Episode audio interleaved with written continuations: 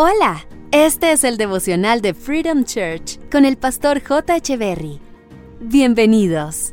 Hey, ¿cómo están? Es un gusto estar nuevamente con ustedes. Mateo capítulo 25, verso 29 dice, A los que usan bien lo que se les da, se les dará aún más y tendrán en abundancia, pero a los que no hacen nada se les quitará aún lo poco que tienen.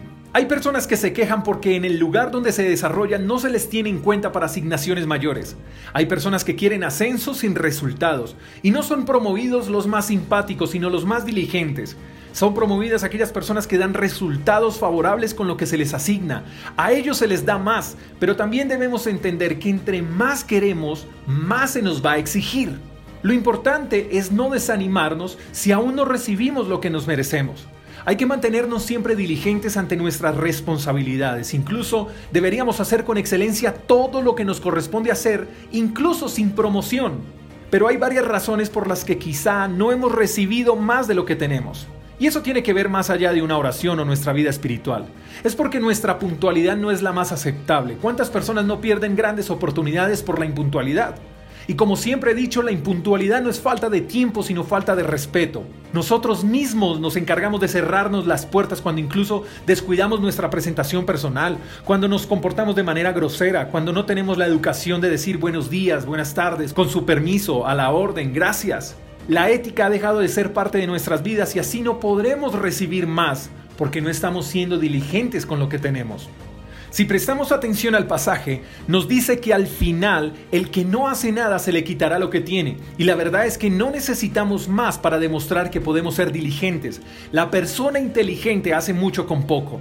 Tengo un amigo que entró a hacer sus prácticas de la universidad a una reconocida empresa multinacional.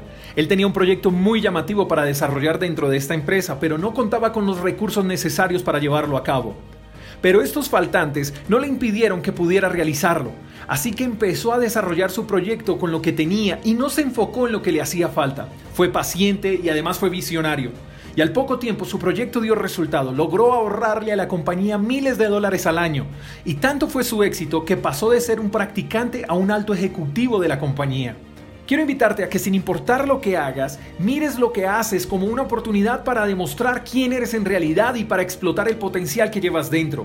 Lo que tienes y lo que haces es una bendición de Dios, así que no necesitas más para demostrar de qué eres capaz. Sé estratégico, aprende de tu negocio. Hay millones de secretos gratuitos en la internet, menos entretenimiento y más productividad. No te conformes con hacer lo que haces y recibir un salario. Sé creativo, presenta propuestas, emprende, sueña por lo tuyo, pero no olvides dar resultados y hacer las cosas bien con lo que tienes. El que es bien en lo poco, Dios lo premia con lo mucho. Te mando un fuerte abrazo, hasta la próxima. Chao, chao. Gracias por escuchar el devocional de Freedom Church con el pastor J. Echeverry. Si quieres saber más acerca de nuestra comunidad, síguenos en Instagram, arroba Freedom Church Call, y en nuestro canal de YouTube, Freedom Church Colombia. Hasta la próxima.